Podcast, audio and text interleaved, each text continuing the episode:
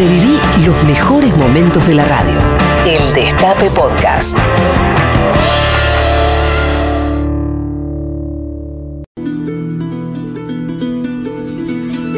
Ayer en un momento, no sé si te acordás, seguramente te acordás porque fue ayer, Maitena. Sí. En un momento Digo yo. que sí, no sé ni qué vas a decir. No, bueno, lo que voy a decir es lo siguiente. Conté que a Perón, en una época, le mandaban un montón de cartas Cierto. Con eh, posibles inventos y cosas muy locas. Y dije, así medio al pasar, dije, por ahí hacemos una investigación al respecto o por ahí simplemente queda como un comentario al pasar que hice yo.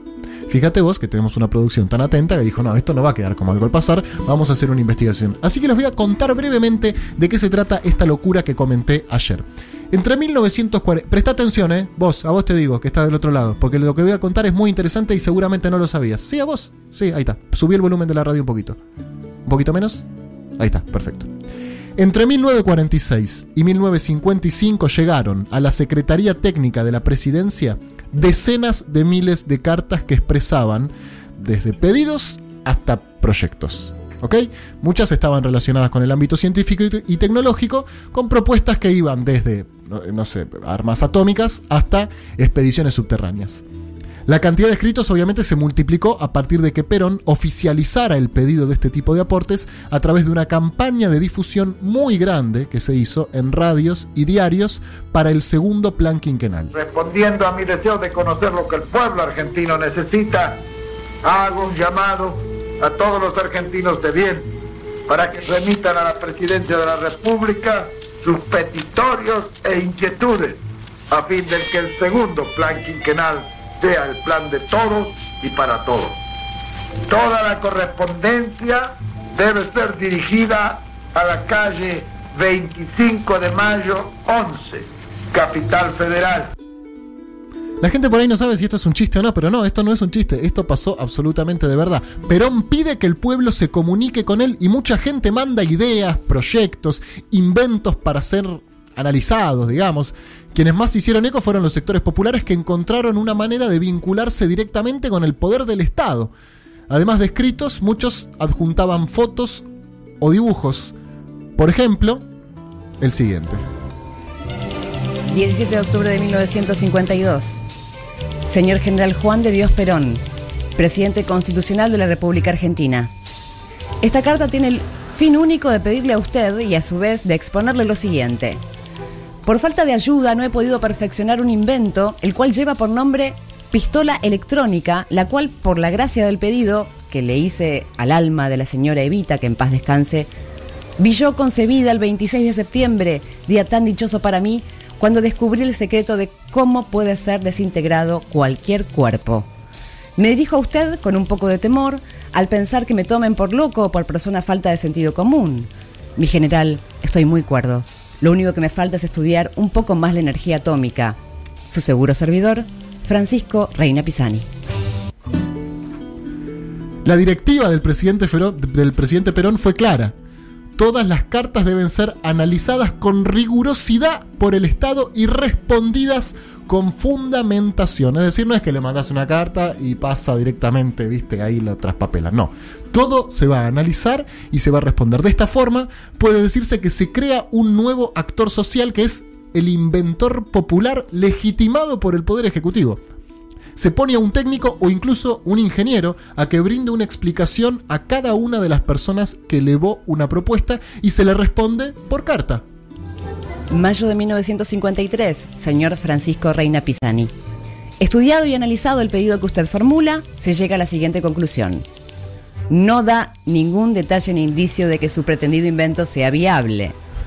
Y el proponente admite que la falta que le falta en realidad estudiar un poco más la energía atómica, lo cual hace dudoso de que se trate de algo que deba considerarse seriamente. Saludos cordiales, Manuel Benninson, secretario científico del Ministerio de Asuntos Técnicos. Eh, en, en esas cartas, esas cartas que le enviaba la gente a Perón, se centró la tesis doctoral de Hernán Comastri, doctor en Historia por la UBA y profesor universitario que además tuvo la gentileza de atendernos y está en este momento del otro lado escuchando esto que estamos diciendo. Por ahí, que seguramente puede confirmarlo o refutarlo. Hola Hernán, ¿cómo te va? Mucho gusto. Mi nombre es Pedro Rosenblatt. Estamos al aire acá en Patrulla Perdida. Hola, ¿qué tal? ¿Cómo están todos? Eh, estamos muy bien, estamos un poco sorprendidos, la verdad, porque acá tenemos un productor que conoce mucho este tema y cuando nos lo contó, un poco que dudábamos, ¿estabas escuchando lo que contábamos? ¿Es todo cierto? Sí, sí, tal cual. Hay, hay un archivo, como vos bien decías, que tiene, tiene un poco más de 20.000 cartas y dentro de esas 20.000 cartas con pedidos y, proyectos de todo tipo, yo hice una selección para, para mi investigación doctoral y, encontré 500 aproximadamente que eh, tienen algún tipo de idea o invento de tipo científico y tecnológico. Excelente. ¿De dónde la sacaste vos la carta? ¿Dónde estaban ahí? ¿Dónde, dónde las fuiste? Las cartas están todavía hoy en el Archivo General de la Nación, que es de, acceso público, simplemente se, bueno, no en, esta, no en este contexto, pero se necesita simplemente eh, el DNI y son, son cartas que están a disposición para consultar. Entre, entre las cosas que me pasaba el productor, leía que vos decís que, a diferencia de la concepción liberal que había en las décadas anteriores, con el peronismo el invento no representa un boleto para conseguir una patente exitosa y ascender socialmente, sino que la manera de presentarlos es otra y tiene que ver con cuál es la utilidad del invento para la patria, ¿no? Como que no se buscaban clientes sino respuestas a problemas sociales. No se querían hacer millonarios sino resolver un conflicto de la comunidad, ¿no? Claro, incluso eso es hasta muy explícito en las cartas, ¿no? Por supuesto hay una diversidad grande y hay es un, universo muy heterogéneo de gente que escribe, pero muchas de las cartas incluso ceden la patente, ¿no? Si este invento tiene éxito, les, les regalo, les cedo la patente al Estado Nacional o al Partido Justicialista o al propio Perón. Eh, hay una idea de, eh, de presentar el invento como una solución para un problema de la comunidad antes que como una posibilidad de patentar algo y vendérselo a la industria. Claro. Yo no quise ni quiero nada para mí, como decía Evita. Eh, contame por favor algunas cartas que te hayan llamado la atención, así con, con ideas extravagantes, si recordás alguna. Sí, mira, si es por extravagancia, hay, hay varios ejemplos. Bueno, ustedes citaban una buena que, es esta de la pistola atómica. Hay otras que... No se hizo al final, no, esa, nunca sucedió. No, no, nunca sucedió, quedó ahí, eh, hay un intercambio más y de vuelta más, pero pero que hay un caso, una particularidad de esa carta que ustedes leían, es que quien escribe es un venezolano. Muchas de las cartas que llegan, a, que le mandan a Perón, eh, de entre ese conjunto de 500 que yo les comentaba, más o menos el 10% viene del exterior. De esto también tiene una circulación por la región. Claro. E incluso muchas cartas que vienen de Italia. no extranjeros que viven en la Argentina, sino directamente del exterior. Claro, tenés ambos casos. Hay muchos inmigrantes recientes, pero también otras que vienen del exterior y que incluso la Secretaría Técnica pagaba un traductor en muchos casos y entonces en el archivo tenés ambas, el original en alemán, por decir algo, y la traducción. Es espectacular. Eh, ¿Y qué cosas le proponían? todo eso tenés, tenés propuestas que son no solo miradas desde el hoy, digamos, llaman la atención por, por lo poco factible, sino que son extremadamente ambiciosas. Claro. Un ejemplo que, que a mí me parece genial en ese sentido es la propuesta de crear un canal Evita, ¿no? El, canal Evita, que sería?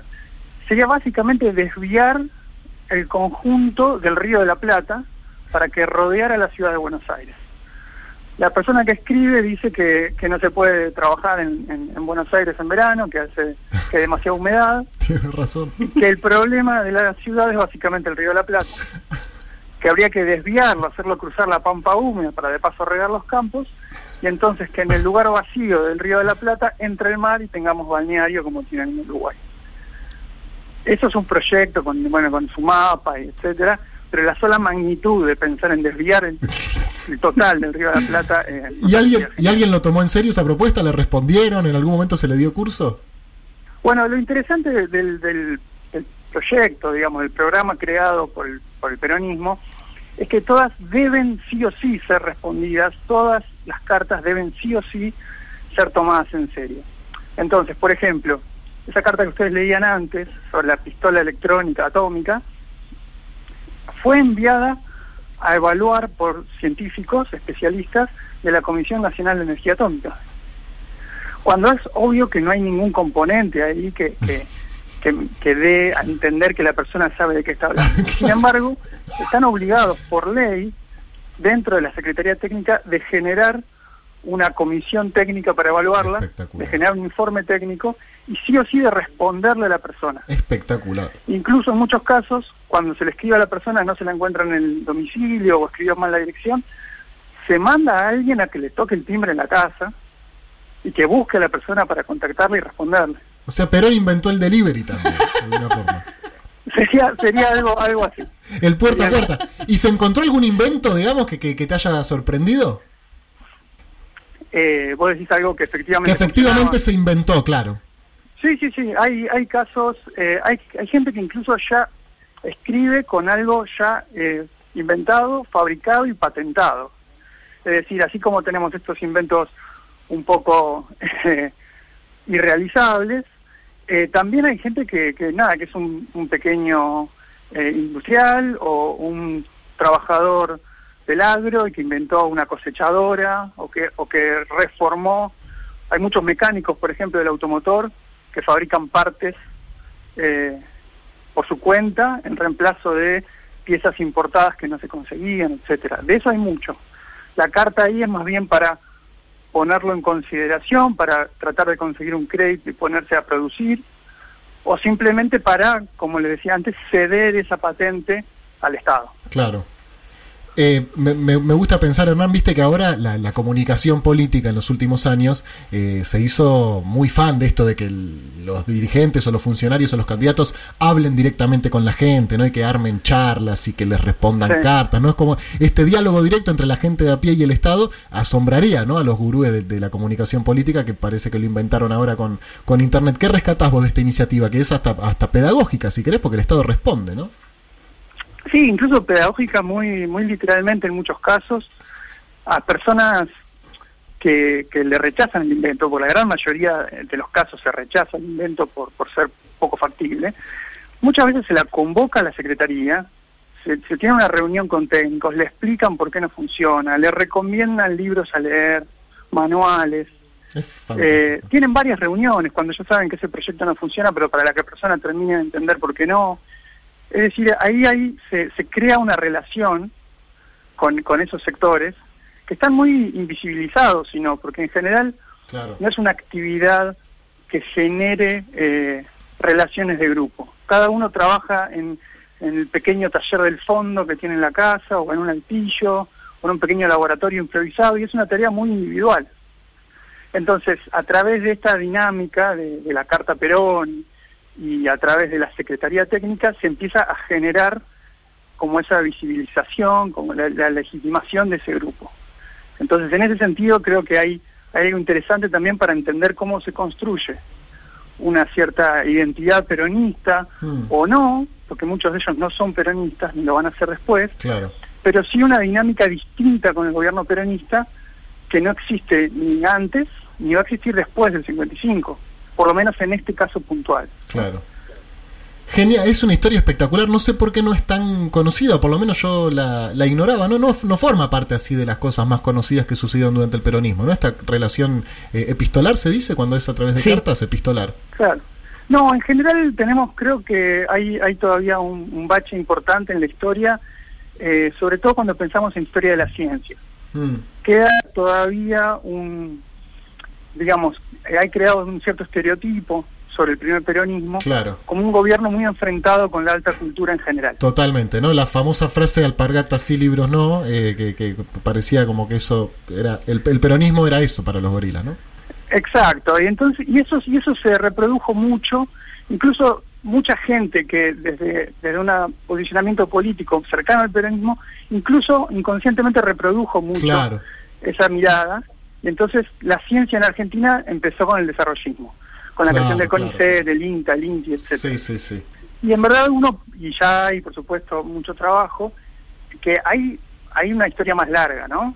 Y hay, y hay una hay unas primeras iniciativas que se pueden rastrear hasta el primer peronismo de eh, nada, de, de lo que van a ser las bases del sistema científico tecnológico nacional y en lo que a mí me interesa, que es más, más que estudiar al científico, es estudiar, bueno, qué entienden las clases populares por ciencia, cómo hacen ciencia también Mm, los trabajadores, los oficinistas, las mujeres, que son una, una minoría muy pequeña en estas cartas, pero que también tienen, eh, se pueden estudiar, digamos. Hernán, es muy interesante. Muchísimas gracias por tu tiempo, sos muy amable. No, por favor, gracias a ustedes. Hernán Comastri, doctor en historia por la UI, profesor universitario, que estudió este tema. Eh, ¿Viste la frase, "Nada, acá Qué nadie inventó nada? Bueno, flaco, sí. Hay mucha gente que inventó cosas. ¿Sabe cuándo? Cuando gobernaba Perón.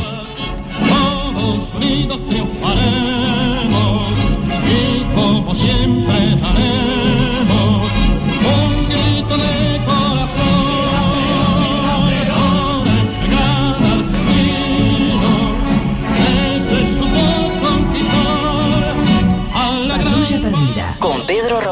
De 13 a 15. Por el Destape Radio. Escúchanos donde sea. Cuando quieras. El Destape Podcast.